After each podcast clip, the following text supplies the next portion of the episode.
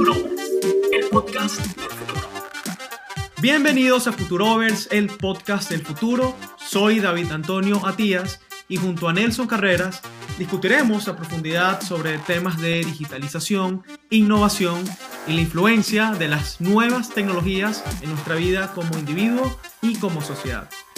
En este episodio vamos a conversar sobre un tema muy polémico y relevante. Se trata de la inteligencia artificial y el futuro del trabajo. Muchas veces sin darnos cuenta ya estamos usando aplicaciones con inteligencia artificial, pero incluso en algunos casos ciertas aplicaciones nos están usando a nosotros para recolectar datos. Entonces, David, primero que todo, vamos a aclarar para nuestra audiencia en general que no es una inteligencia artificial. Bueno, me parece muy bien que arranquemos eh, descartando, por ejemplo, robots humanoides o descartando quizás especímenes extraterrestres de una galaxia lejana, cyborgs o esa imagen de Terminator que todos alguna vez asociamos con el apocalipsis que la inteligencia artificial en algún momento va a ocasionar a la raza humana. La inteligencia artificial es otra cosa. La inteligencia ah, artificial creo que se relaciona más con programas de computadora, con esa capacidad que tienen las máquinas de, simular eh, comportamientos y, actividades que anteriormente eran exclusivas a los humanos y hoy en día tenemos el apoyo de, la tecnología para, ser más efectivos en ciertas actividades. Sí, eso es un buen punto. Yo, creo que tenemos que empezar quitándonos un poco esa concepción que, hemos heredado de la industria cinematográfica, ¿no? que asocia la inteligencia artificial con estas escenas apocalípticas de robots controlando el mundo. Y la inteligencia artificial no tiene que ser un robot. La inteligencia artificial, eh, al final de cuentas, son algoritmos. Eh, que están programados en computadoras y que ejecutan ciertas funciones de forma distinta a como lo ejecutan los algoritmos tradicionales. Ahora, algunos robots, vamos a aclarar esto también, pueden usar inteligencia artificial para algunos de sus, de sus aplicaciones. Por ejemplo, Sofía es un robot, es muy famoso, se usa para conversar con, con los humanos. Y David, yo creo que tú me comentaste, ¿tú entrevistaste a Sofía? Sí, en una oportunidad, en un congreso de Internet de las Cosas, estaba este robot, o sea, para, las personas que no, no, tienen contexto de Sofía. Sofía es básicamente un robot, ¿vale? Que está conectado a un sistema muy avanzado, no sabría definirlo, y es capaz de mantener una conversación bastante fluida. Y en esa oportunidad, eh, bueno, eh, tuve la oportunidad de hacerle algunas preguntas y fue un poco escalofriante porque sí es cierto que eh, intenté como, como casi que hacer una entrevista de periodista, ¿no? Y tratar de, que no sean preguntas eh, directas ni fáciles de responder, sino que necesiten como raciocinio, que necesiten este, análisis de entorno, etc. Y tengo el video, en algún momento lo, lo podemos subir a las redes de Futurovers. fue muy interesante la experiencia de hecho, Sofía es hoy en día este robot, es el primer, eh, ¿cómo pudiéramos decir? Persona no humana que tiene una nacionalidad, en este caso de Arabia Saudita. Sí, Arabia Saudita le dio la ciudadanía a Sofía. Eso es algo muy curioso, ¿no? Aquí vamos, eh, podríamos entrar en el tema tema legal de la inteligencia artificial, si es una persona o no, pero yo creo que eso lo podemos dejar para más adelante. Eh, pero sí, básicamente Sofía es un robot que está usando algoritmos de inteligencia artificial para hacer reconocimiento de voz y para responder desde el punto de vista de un contexto de una conversación. Entonces Sofía, al final de cuentas, no es una persona que puede hacer todo lo que puede hacer una persona normalmente hoy. Hasta el momento las inteligencias artificiales... Eh, son algoritmos que se usan para acciones muy específicas y son entrenadas para cosas muy específicas. Sofía en, especial se usa eh, para conversar, pero hay otras inteligencias artificiales que se usan para otras aplicaciones. Pero antes de entrar en las aplicaciones, eh, vamos a, a definir la diferencia entre un software tradicional y una inteligencia artificial.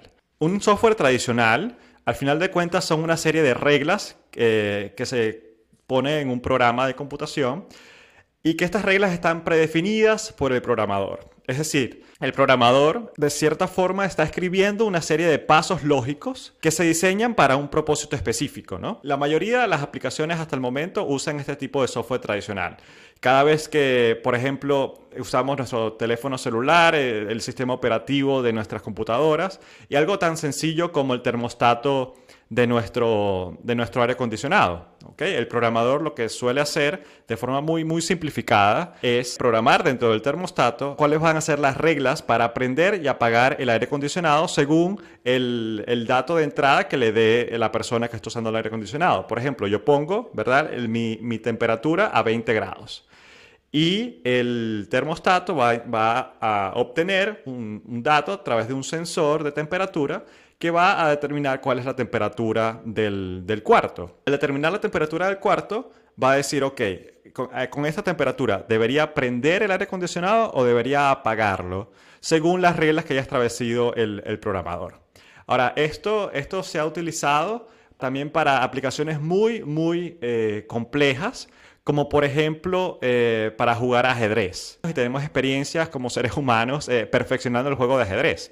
Pero ya hay una computadora que en los años 90 le ganó a, al campeón mundial de ajedrez en un juego de ajedrez. Ahora, esta computadora no está usando inteligencia artificial, aunque nosotros, David, utilizamos este adjetivo inteligente para catalogar este tipo de acciones. Corrígeme, esta computadora IBM Deep Blue no era una inteligencia artificial, ¿correcto? No, es que en este caso la inteligencia artificial, y de aquí viene la confusión, me parece, es un término paraguas que arropa una serie de tecnologías asociadas, pero es algo muy amplio. De hecho, actualmente tengo la percepción de cuando se habla de inteligencia artificial, se ve como algo lejano que no ha llegado. Sin embargo, la inteligencia artificial, como bien venías definiendo, está presente en nuestras vidas a cada segundo. Por ejemplo, desde las recomendaciones de amigos que Facebook te muestra, eso viene dado a diferencia de, digamos, un programa predefinido con instrucciones directas. En este caso, una inteligencia artificial te permite entender el entorno, razonar con más elementos y poder resolver problemas que son más avanzados. Entonces, en el caso del el juego Go, que es otro ejemplo, Nelson, no sé si llegaste a ver ese ejemplo, me parece que es de Google, eh, el proyecto DeepMind, creo, ¿no? Sí, incluso hay un, hay un documental muy interesante en YouTube sobre AlphaGo, que es este programa que diseñó Google para jugar este juego que se llama Go, que es muy famoso sobre todo en Asia. Y en el 2016, si no recuerdo mal, este, este programa AlphaGo le ganó al campeón mundial de, de, de este juego. Ahora, esta computadora, en oposición a, la computadora que, que, jugaba ajedrez y le ganó a, al campeón mundial de ajedrez en los 90, esta computadora, este programa, sí utiliza un algoritmo de inteligencia artificial. La gran diferencia es que el algoritmo de inteligencia artificial puede aprender por sí mismo a resolver un problema. Entonces, el programador no tiene que eh, definir eh, cuáles son los pasos. Inclusive sí. las reglas del juego. Sí, o sea, obviamente tienes que definir cómo se puede mover una pieza en el caso de un juego, pero más allá de eso no tienes que enseñarle al algoritmo a jugar, no tienes que decirle, ok, este, es, así han jugado eh, o, este, o este es un libro que, del cual puedes aprender y, programarlo dentro del algoritmo para, para que juegue acorde a un libro. No, no, o sea, tú defines el juego Go en la computadora con sus eh, limitaciones y a través de eso lo que la inteligencia artificial hace es aprender a jugar por sí misma y ver cuáles son eh, los momentos en los que gana y en los que pierde. Entonces es muy interesante verlo desde, el punto de vista del juego. La inteligencia artificial puede jugar millones y millones de juegos para aprender cuáles son las estrategias para ganar y para aprender y de esa forma ser incluso más eh, inteligente o tener eh, mayores habilidades que lo que podría haber tenido cualquier ser humano. Entonces, yo creo que es muy importante, David, resaltar aquí cuál es la importancia de los datos y lo que se llaman el Big Data o los macrodatos para, para que una inteligencia artificial funcione. Bueno, cuando se habla de Big Data, básicamente es la gasolina que hace posible que estos sistemas eh, mejoren, se entrenen y cada vez sean más efectivos, más eficientes. En este caso, Big Data eh, viene a ser otro, otro término paraguas muy amplio que eh, viene dado por la capacidad que tenemos hoy en día gracias, entre otras cosas, al Internet de las, cosas, que son estos, podríamos decir, pequeños dispositivos o esta capacidad que nos permite medir y recolectar una gran cantidad de información, sensores de temperatura, este, em, etcétera, etcétera, etcétera. Eh, y todo eso viene a, formar o, sea, o alimenta eh, grandes bases de datos de información y esta información luego es procesada de la manera que nos permite tener resultados insospechados. Lo interesante de la inteligencia artificial, eh, Nelson, es que, por ejemplo, hablamos de Machine Learning, que es un, subtipo de, inteligencia eh, artificial, y es esa, esa posibilidad de hacer análisis sobre los datos y permitir que la propia máquina aprenda sin que el programador tenga que darle instrucciones, que es más o menos lo que viene, viene siendo TipGo, ¿correcto? O sea, viene, viene siendo, eh, tú vas jugando, la computadora va jugando, va aprendiendo eh, con diferentes patrones, detectando patrones, mejor dicho, viendo el ambiente, contexto, y luego va actualizando su entendimiento para tomar mejores decisiones. Sí, correcto. Y es, es bueno que mencionas Machine Learning porque podemos dividir a estratos o capas de entendimiento de qué es inteligencia artificial. La inteligencia artificial en sí es un concepto paraguas, como, como tú mencionas. Es esta, es esta idea, es este ideal de cómo las computadoras aprenden por sí mismas, pueden ejecutar acciones mucho más eh, eficientemente que los seres humanos.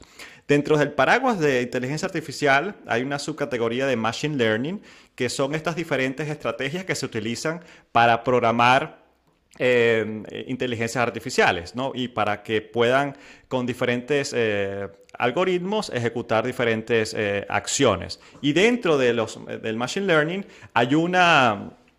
Hay un tipo de algoritmo que ha cobrado mucha, mucha importancia, se ha hecho muy famoso porque es el que utilizó AlphaGo y el que utilizó Google en sus, en sus desarrollos, que es redes neurales o neural networks. Entonces, estas redes neurales están utilizando de cierta forma una analogía a cómo funciona el cerebro humano para eh, recolectar datos y para procesarlos. Las redes neurales, en pocas palabras, utilizan eh, neuronas, eh, son em, estos nodos donde se, colecta, se recolecta la información y se hacen ciertas operaciones y estos nodos luego están conectados por sinapsis eh, a final de cuentas son vínculos que conectan a diferentes neuronas en diferentes capas para eh, procesar esta información de forma que un ser humano incluso no puede entender. Pero se está usando la analogía de la neurociencia para eh, representar estas nuevas, estos nuevos algoritmos de redes neurales Obviamente, no estamos hablando de que un algoritmo está eh, operando eh, de forma exacta como lo hace un cerebro humano, pero es una analogía muy, muy potente que ha demostrado ser una forma muy eficiente y muy novedosa para lograr eh, que una computadora opere de forma mucho más eficiente que un, ser humano. Sí, y, aparte, aparte del Machine Learning como tal y el Deep Learning o aprendizaje profundo, hay otras tecnologías asociadas también a inteligencia artificial que vienen siendo el reconocimiento facial. Eh, esto es uno para mí de las áreas más apasionantes porque hoy en día eh, las máquinas son capaces de identificar eh, con una fotografía, por ejemplo, un café, con un café y un café con leche. Eso lo veían estos días Amazon Web Services, tiene un servicio llamado Recognition y básicamente es una eh, le permite a los desarrolladores hacer programas eh, utilizando este tipo de tecnología. Y uno de los ejemplos que, que daban con Recognition es que hoy en día, eh, con fotografías, el, digamos, estos, estos programas son capaces de identificar lo que es una taza de café y lo que es una taza de café con leche. Suena muy tonto, pero es muy complicado. O sea, cómo tú puedes, o sea, cómo una computadora identifica que no es café negro, sino es un latte o es un cappuccino.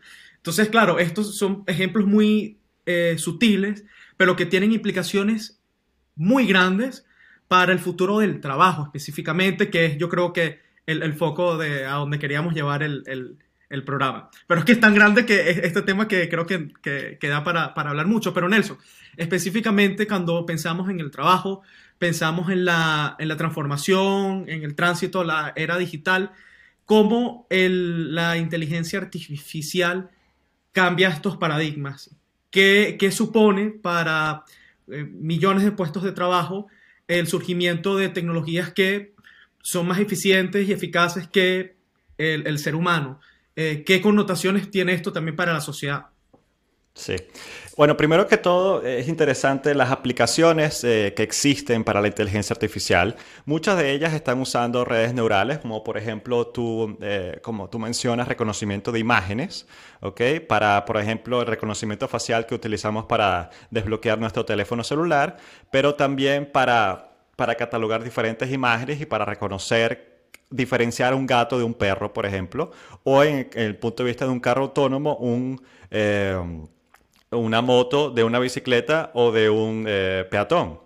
Entonces, estas son diferencias muy importantes que se utilizan en algoritmos de inteligencia artificial, sobre todo la mayoría eh, están usando redes neurales. Pero también hay reconocimiento de voz, tenemos reconocimiento de escritura, que se usa, por ejemplo, Google Translate. Al final lo que está haciendo es alimentando con millones de datos de lo que la gente pide eh, que, se traduzca. Entonces, que se traduzca lo interesante es que se va alimentando de los propios usuarios para perfeccionar sus modelos de traducción. Exactamente. Entonces, por ejemplo, el primer eh, caso que podemos aquí, los traductores eh, ya prácticamente son casi innecesarios porque Google Translate ya puede traducir de una forma extremadamente eficiente en una página web, o sea, cualquier parte del mundo de forma súper eh, rápida, de, cualquier idioma conocido por la humanidad al otro. Y y, y sí, esto cambia, eh, eh, cambia el juego. Ahora, hay otras aplicaciones como por ejemplo carros autónomos que no operan solo desde el punto de vista de, del mundo digital, sino que ya están operando en el mundo físico. Y esto es algo que, que cambia también nuestra relación con las computadoras. Como, como dice Elon Musk, el CEO, bueno, ya no es el CEO, ahora es el rey tecnológico de Tesla. Eh, eh, él habla de que sus carros, el Tesla no es un carro que utiliza computadoras, es una computadora que maneja, ¿no? Entonces, es, es otro paradigma. Ya estamos hablando de computadoras que están operando en el mundo real. ¿Y cuáles, cuáles son las implicaciones? Por ejemplo, carros autónomos.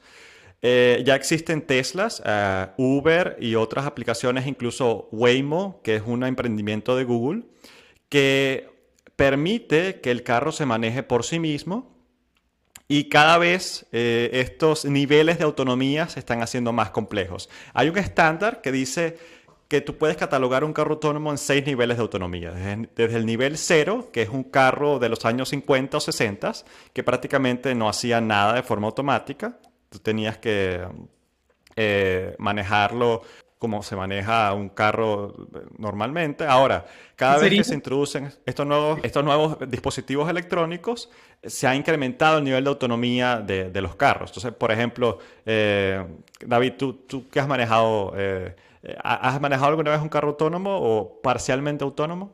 No, creo que lo más cercano que he estado es una vez tú y yo fuimos a una, a una tienda Tesla y, y nos sentamos eh, y estuvimos allí haciendo las veces como que íbamos a comprar un carro Tesla. Nos atendieron muy bien, obviamente, pero fue una experiencia bastante chévere. Ahora, eh, creo que tienes eh, conocimiento para hablar de este tema porque escribiste un paper en, una oportunidad para tu tesis doctoral o, parte del programa relacionados a, los riesgos asociados a la conducción autónoma. ¿De qué iba específicamente esta, esta investigación? Sí, bueno, aquí estamos hablando de niveles de autonomía justamente y cuáles son sus repercusiones en la seguridad del, carro y de, los pasajeros. Ahora, a, veces sin darte cuenta ya estabas manejando un carro eh, semiautónomo. Por ejemplo, cuando hablamos de conducción asistida, donde tú puedes programar la velocidad del carro para que se mantenga esa velocidad eh, y, tú no, y tú no tienes que tener el, pie en el, en el acelerador o en el freno sino que tú estás en la autopista y él mantiene una velocidad dada. Aquí estamos hablando del nivel 1 de autonomía. Ahora, cuando hablamos ya, subimos a nivel 2, ya estamos hablando de que no solamente te mantiene la velocidad, sino que incluso eh, puede, en, en la autopista, puede detectar que otros carros están cerca, entonces adapta de forma inteligente la velocidad para mantener una distancia eh, de seguridad con el carro que está adelante. Eh, incluso también podemos hablar de, de mantenerse en el, en el, canal de la autopista en el cual estás eh, conduciendo. Entonces, tienes cámaras eh, instaladas en el carro que están, y, otros sensores que están, están reconociendo las líneas del canal y te permiten girar automáticamente para mantenerte en el canal. Entonces ya estamos hablando de eh, mantener una velocidad, eh, cambiar la velocidad de forma inteligente para que los para que mantener una distancia de seguridad con los carros que están adelante cambiar la, dirección del carro. Entonces, eh, ya aquí fíjate que estos carros ya existen y incluso a veces nosotros no usamos estas tecnologías, pero eh, están incluidas en el carro. ¿Lo habías visto así eh, anteriormente? La verdad no, la verdad no, pero ahora que estamos teorizando sobre inteligencia artificial, es que está más presente de lo que pensamos y creo que a todos nos, pasa. Hace, hace rato ponías el ejemplo, Nelson, de los traductores, que es un, es un trabajo que, bueno, probablemente en el futuro se las va a ver un poco difícil. Lo mismo pasa con los periodistas. Yo soy periodista y, hay una asociación llamada OpenAI, eh, AI, eh, perdón, una alianza internacional con empresas, grupos de desarrolladores que intentan crear los mejores modelos. Y desarrollaron el modelo GPT-3. ¿Y qué viene siendo el modelo GPT-3, Nelson? Es eh, modelo de, lenguaje, de procesamiento de lenguaje que utiliza eh, aprendizaje profundo. ¿Para qué? Para producir contenido, textos que hasta hace dos años eran exclusivos a periodistas o, redactores. Mm. Entonces, claro, esto no, nos coloca también en un escenario en donde, mira, va a ser excelente, eh, vamos a poder eh, ser muy efectivos para producir información, pero ¿qué pasa si esto cae en manos equivocadas?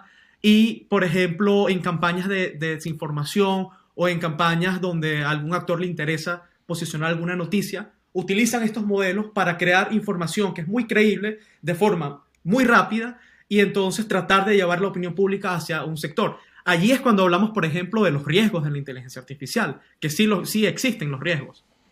Sí, eh, es correcto. Y bueno, eh, en muchas, en muchas eh, ocasiones la inteligencia artificial va primero que todo a tomar este tipo de, funciones en el punto de vista del futuro del trabajo, ¿no? Este tipo de funciones que son repetitivas y que se tienen muchos datos para, para poder hacerlas de forma efectiva. Entonces, por ejemplo, contadores eh, o incluso inversionistas de bolsa están utilizando una, cantidad de datos impresionante que una inteligencia artificial puede operar de forma muy, muy, muy efectiva, incluso hacerlo mucho más rápido que lo podría hacer un, ser humano. Entonces, estas son algunas aplicaciones que no tienen mayores riesgos que, que, algunos errores que se podrían cometer en el proceso. Ahora, cuando estamos hablando de recolección de datos de personas, eh, y su utilización para, ciertos fines eh, con los que podríamos estar de acuerdo o no, eh, muchas veces estos datos se están recolectando de forma increíblemente rápida y, sin darnos cuenta. Por ejemplo, muchas redes sociales como Facebook y Google están utilizando los datos que nosotros les proporcionamos voluntariamente para, para hacer un perfil de nosotros como según nuestros intereses y a partir de allí eh, hacen una serie de, operaciones para dirigirnos publicidad que, nos interese según eh, estos datos que le estamos ofreciendo. Para esto hay un, hay un documental muy interesante que está en Netflix, que se llama El dilema de las redes sociales,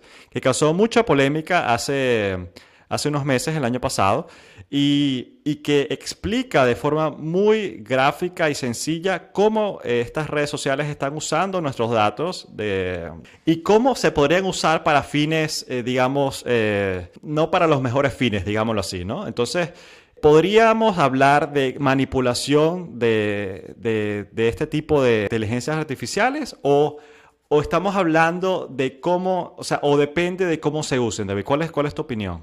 Bueno, yo creo que definitivamente existen riesgos y algunos riesgos son más visibles y otros ni siquiera nos los podemos imaginar. El tema de la data es sensible porque la data una vez es recolectada, muchas veces no hay vuelta atrás. Eh, evidentemente, estas eh, grandes empresas de tecnología tienen que seguir temas regulatorios en cuanto al manejo de la data. Por ejemplo, aquí en Europa, creo que en comparación con otros países como, eh, en otras zonas como Estados Unidos, creo que en Europa la protección que da el GDPR, que viene siendo ese, ese marco legal sobre cómo las personas y las compañías deben eh, asegurar cierta privacidad de, la información, es un seguro. Es un seguro de vida bastante, eh, bastante importante que se está creando en este momento, porque creo que los reguladores aquí en Europa al menos sí entendieron que eh, pueden haber escenarios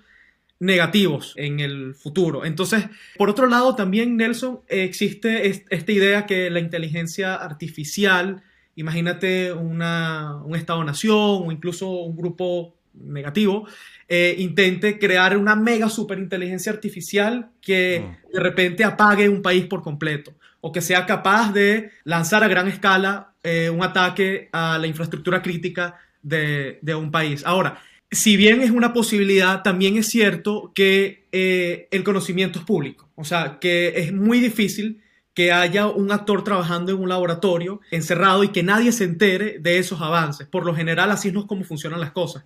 el conocimiento científico, tú sabes bastante, porque vienes de la academia. El conocimiento científico eh, depende mucho de la discusión entre grupos y entre el consenso, el compartir eh, información. Entonces, ahora mi pregunta hacia ti vendría siendo, ¿ves plausible un escenario en donde se esté trabajando en una inteligencia artificial muy dañina eh, para o sea, que, tenga efectos nocivos, eh, o mejor dicho, eh, efectos dañinos a gran escala y que ni siquiera nos estemos enterando? ¿Es, eso posible? Bueno, primero que todo es, es, importante aclarar que actualmente programas de inteligencia artificial solo pueden hacer labores muy específicas, pero existe esta visión futurista de desarrollar inteligencias artificiales generales que superen a la inteligencia humana, digamos, en, todos sus aspectos. Entonces, eh, viendo a futuro, esto podría ser una posibilidad, pero todavía no estamos eh, cerca de lograrlo. Y esto eh, lo sabemos porque grandes países y esfuerzos nacionales en, el, que se están llevando a cabo en la academia, y, pero también desde el punto de vista militar, eh, están desarrollando cada vez nuevas aplicaciones que usan inteligencia artificial. También algunos drones eh, militares están usando ya inteligencia artificial para reconocimiento de imagen. O digamos también eh, cámaras de seguridad en las calles. Se pueden utilizar esos datos para reconocer a las personas caminando por la calle y eso se puede usar para buenos fines, como por ejemplo descubrir a un, a un asesino o a un ladrón que haya, que haya cometido un delito en cierto momento y que eh, las cámaras de seguridad puedan detectar a, dónde está esa persona eh, y dar con, con el culpable. Ahora, cuando hablamos de estas inteligencias artificiales generales, lo interesante es para qué se van a diseñar y si esas inteligencias artificiales van a mantener ese, esas, esos parámetros de diseño que, para los cuales fueron creadas. Entonces, por ejemplo, una inteligencia artificial podría ser diseñada para ayudar a una persona en un, en, un, en un momento de, de, vulnerabilidad, como para atender a, personas con discapacidades. Pero, por ejemplo, David, desde el punto de vista malicioso, ¿cuáles, ¿cuáles son eh, esos escenarios que podríamos discutir? Bueno, yo creo que si nos vamos al día de hoy, eh, un ejemplo pudiera ser lo que hace el gobierno chino con el uso de la información para eh, ejercer cierto control sobre la ciudadanía. En China existe el crédito social, eh, que básicamente es un gran sistema, gran sistema que recopila millones y millones de puntos de datos de información sobre los ciudadanos. Ejemplo puntualito que puede sonar tonto, pero creo que ejemplifica los riesgos que representan para la libertad. Imagínate que vas a una tienda y compras eh, una cerveza, ¿vale? Un six pack de, cerveza en China. Y lo pagas con la aplicación de la cual el gobierno chino lleva un tracking de todo el gasto del dinero, cómo lo utilizas, dónde lo utilizas, cuándo lo utilizas y por qué lo utilizas. Al día siguiente te llegó una visita a tu casa y decides comprar otros six packs de cerveza. ¿Qué es lo que sucede? En este caso, ¿qué, ¿qué pudiera suceder? No digo que es lo que acontece, pero pudiera suceder este gran sistema pudiera entender que tú tienes cierto problema de alcoholismo o que vas enrumbado a convertirte en un alcohólico. Y en este caso, el sistema de crédito social trata de catalogar buenos ciudadanos y malos ciudadanos. Y dependiendo de si eres un buen ciudadano, tienes acceso a ciertos privilegios del Estado o incluso de la empresa privada o no. Entonces, si eres un disidente o eres una persona que navega en portales de noticias que habla sobre el Partido Comunista Chino, eso te va restando puntos en este gran sistema de inteligencia artificial, pudiéramos llamarlo de esta manera. Y si, y si vas, por ejemplo, un día dices, mira, quiero poner un internet más rápido en mi casa, bueno, sencillamente la empresa de telefonía va a revisar tu, crédito social y va a decir, mira, sabes que como tú tienes un puntaje muy bajo, no te podemos dar 100 megas de velocidad, te podemos dar a lo mucho 2, 3 megas, por decir algo así. Sí eh, existe ya en China específicamente el uso invasivo de la data para limitar ciertas actividades de los ciudadanos y no es descabellado pensar que en Occidente también empecemos poco a poco a transitar hacia ese camino y es una advertencia eh, por la cual tenemos que ser muy conscientes con todo lo que publicamos en Internet, con todo lo que publicamos en las redes sociales. Todo lo que decimos en algún momento puede ser usado en nuestra contra, por ejemplo. Sí, no, es muy interesante porque estas aplicaciones, como tú lo dices, ya existen. Y, eh, por ejemplo, eh, en China hay una restricción, obviamente es un, es un, escenario político muy diferente al que vivimos en Occidente. Eh, pero incluso, David, en China, esta inteligencia artificial, que al final, al final de cuentas es reconocimiento facial con las cámaras de seguridad en la calle, son es una inteligencia artificial muy, muy específica. Es reconocimiento facial. Ahora, esto está bajo control del gobierno chino y la inteligencia artificial de por sí no no es quien tiene el interés de, de reconocer a las personas, es el Partido Comunista Chino. Ahora imagínate que una inteligencia artificial se salga de control, donde ya no un partido, no un Estado puedan tener el control de lo que hace esa inteligencia artificial, sino que ella por sí misma empieza a tener sus propios fines. Y esto es uno de los riesgos de esta, de esta visión futurista que algunas personas eh, catalogan como ¿Qué pasa si la inteligencia artificial empieza a reproducirse a sí misma y a tener como sus fines preservarse?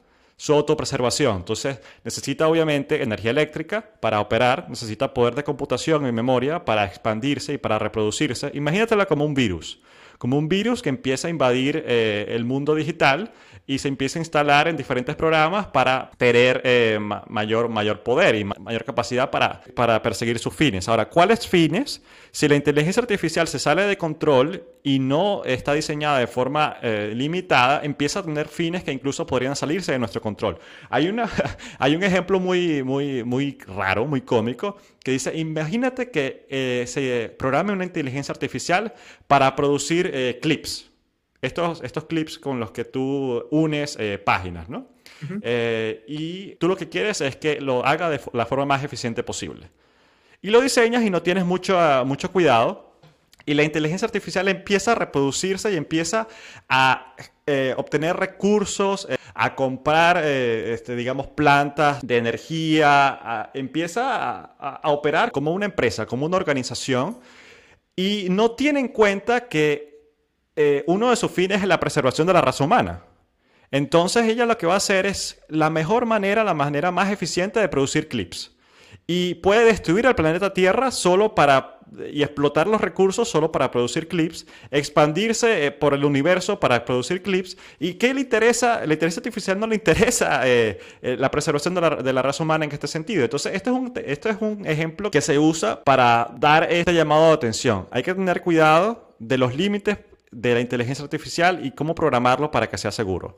Ahora, ¿cómo tú podrías eh, visualizar esto para futuro? ¿Crees que tenga sentido? ¿Es una visión distópica? No, yo, yo creo que tiene sentido y por esa razón existen muchas discusiones. En, YouTube, por ejemplo, hay un, video en donde está Elon Musk, Jack Ma, que es el creador de Alibaba, y no recuerdo, otros grandes, discutiendo sobre cómo se puede regular o si no se debe regular la inteligencia artificial. O sea, es un debate muy profundo, donde hay posiciones muy distantes. En el caso de Elon Musk, que, bueno, que es un personaje que creo, creo que los dos de alguna manera seguimos, eh, él dice que eh, eh, posa un riesgo existencial para la raza humana y por lo tanto se deben tomar medidas ya en cuanto a regulaciones y en cuanto a cómo podemos asegurarnos para poner ciertos seguros en caso de que se salga de control.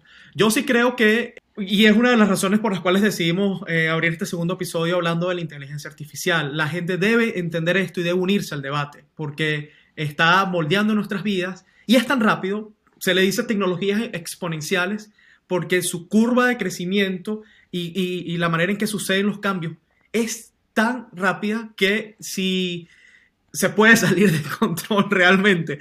Yo sí siempre veo la innovación desde un punto de vista positivo porque creo que hay más actores con intenciones buenas, como por ejemplo, ¿qué podemos hacer con la inteligencia artificial?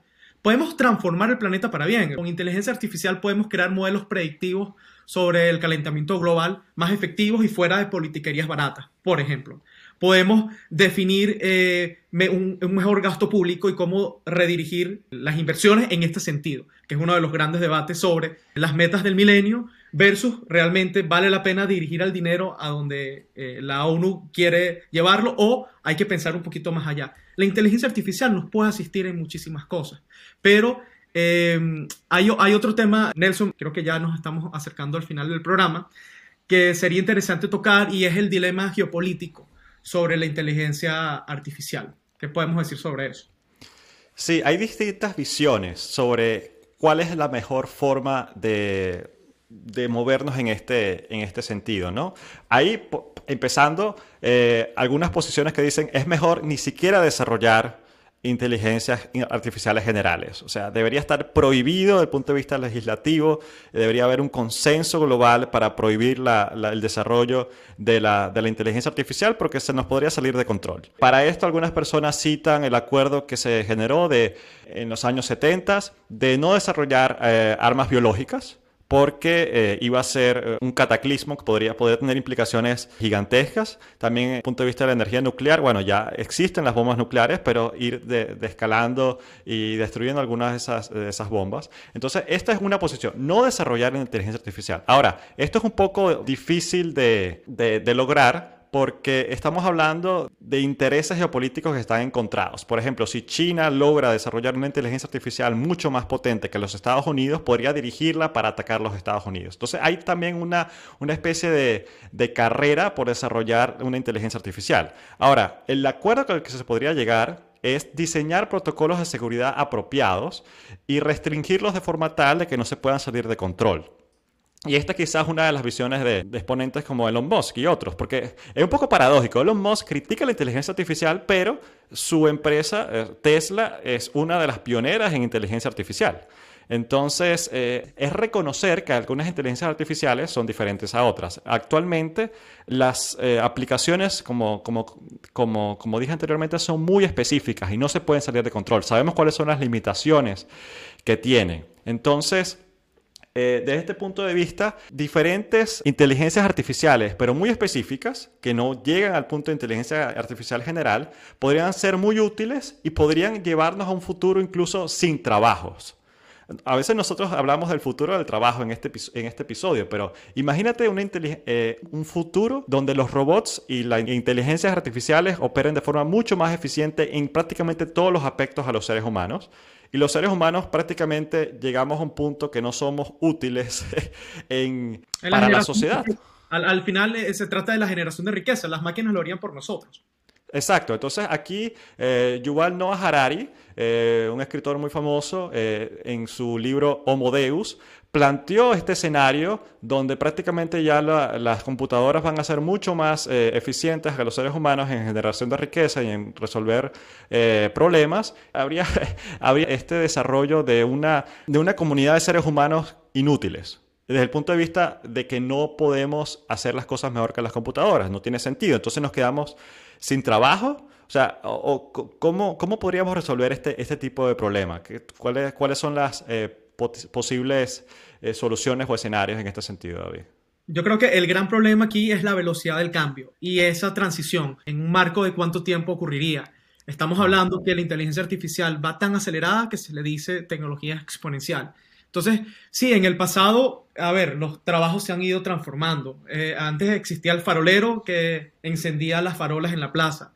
Hoy en día no. Pero ese farolero luego se, eh, se transformó, se formó para eh, ocupar un nuevo rol y, tuvo la capacidad de adaptarse. Hoy en día es distinto porque es tan rápido que ese, ese, ese gap para tú poder, digamos, formarte en otra área va a tomar tiempo. Y en ese tiempo tú tienes que comer, en ese tiempo tienes que velar por el bien de tu familia y de dónde van a salir esos recursos. Es allí donde vienen, eh, bueno, algunas personas proponiendo, por ejemplo, el Universal Basic Income, que viene siendo un salario eh, mínimo universal, en donde el Estado provendría los, los medios mínimos para que las personas se puedan mantener.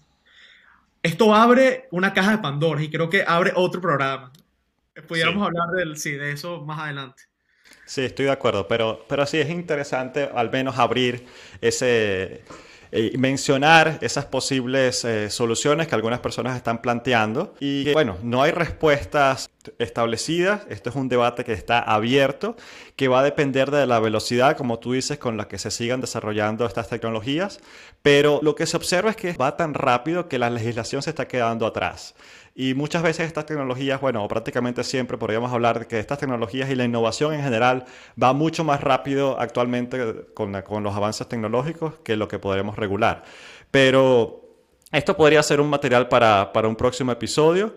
Eh, creo que hemos cubierto eh, varios de los eh, aspectos de la inteligencia artificial y algunos de los peligros con los que estamos enfrentándonos, tanto desde el punto de vista personal, ¿no? en el manejo de nuestros datos y de nuestra privacidad y nuestra seguridad, como desde el punto de vista social, el punto de vista político y geopolítico.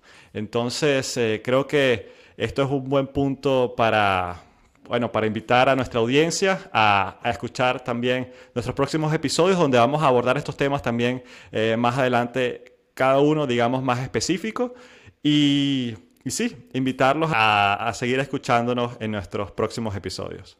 Sí, si es la primera vez que escucho Futurovers, eh, en el episodio anterior hablamos sobre Bitcoin y el futuro del dinero, te invitamos a que lo, a que lo escuches. Y si te pareció buena esta conversa, danos una manito arriba, un like, suscríbete al canal, que eso nos ayuda bastante. Estamos en las principales plataformas de podcasting y bueno, la idea es ir haciendo este tipo de conversaciones más recurrentes. También eh, nos gustaría escuchar los comentarios de la audiencia con respecto a cuáles son sus posiciones con respecto a la inteligencia artificial, paraíso o infierno, lo titulábamos en uno de los posts.